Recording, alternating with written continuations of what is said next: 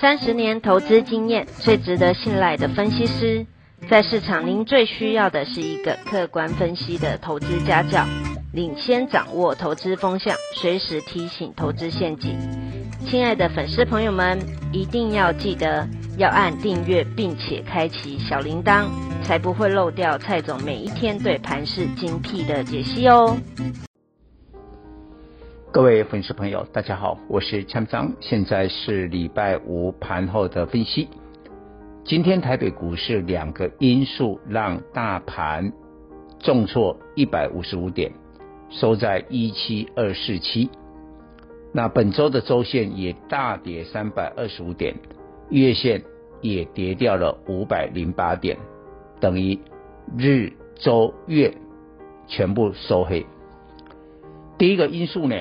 我认为，虽然中国官方安抚了外资，让昨天的香港股市呢大幅的反弹，但是只有一天，今天外资持续的在港股内卖超，所以香港股市今天出现了重挫，就拖累了整个台股。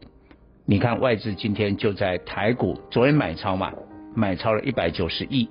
今天恢复卖超，卖了一百七十六亿，这个就是今天跌的主要原因。第二个原因就是航运股，昨天航货柜三雄还有部分的散装轮攻上涨停，信心在恢复。但今天其实哦，前半场呃航运股走得蛮稳的，甚至像阳明。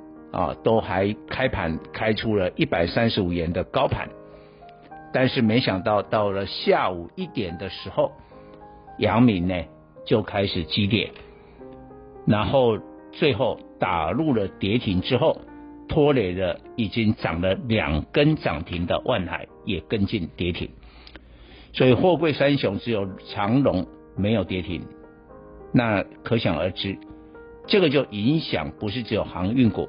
也影响到了大盘，所以今天虽然电子股的联电、日月光控股，哈，这个华硕财报的优异，出现了大涨，也无力回天。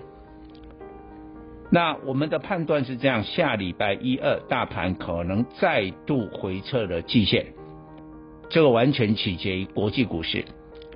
今天礼拜五晚上，欧美的股市要走稳。下礼拜一，港股呢不能再大跌，这很重要。假如是这样的话，那台股可能还不会跌破季线。毕竟这个礼拜跌破季线只有一天啊，就在这个礼拜三跌破了一天以后，礼拜四就重返季线。更重要的是在航运，因为现在航运股呢，让投资人又爱又恨。它不是只有影响自己啊，它还影响整个股市。那我认为航运股，尤其在阳明，的确有可能会回撤低点。但目前来看，长荣跟万海要贯破低点，必须要连续两天的跌停板。这个暂时我们不做这么悲观的推估。但是相对航运股，还要在下个礼拜洗乎而。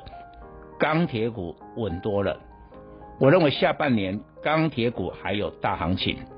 我们先看一下，今天大陆股市里面的钢铁全面的大涨，这个不是普通涨而全面的大涨。像龙头宝钢，这是大牛股啊，它的市值还比我们的中钢多了两千亿的台币啊。今天大涨九点五趴，直逼涨停，发生了什么事？大陆的官方从下个礼拜的八月一号，针对二十三项重要的钢铁取消出口退税率。那取消出出口退税，就等于希望钢铁留在了中国。那这个过去中国的钢铁产能是全球的最大，占了一半以上，所以呢，他自己呀、生产了以后供自己用还不够。还大量的出口，所以全世界的钢铁的价格都被中国啊庞大的产量呢给打乱了，台湾都受害很多啊。所以现在你把出口退税给取消，就是希望他们不要出口。那不要出口的时候，同步的他们的产能就控制下来。所以中国认为这对钢铁下半年的价格是上涨的，而且利差扩大。为什么？原料的铁矿石就出现了大跌，这个利差扩大。但是今天台湾的钢铁，其实盘中虽然涨哦，但最后因为呃航运股还有大盘的拖累，所以钢铁股除了中钢以外，其他大部分也没有什么表现。我认为钢铁股今天是有点冤枉了啊！下个礼拜，除非大盘持续的转弱，或者钢铁应该会传产当中率先突围的。以上报告。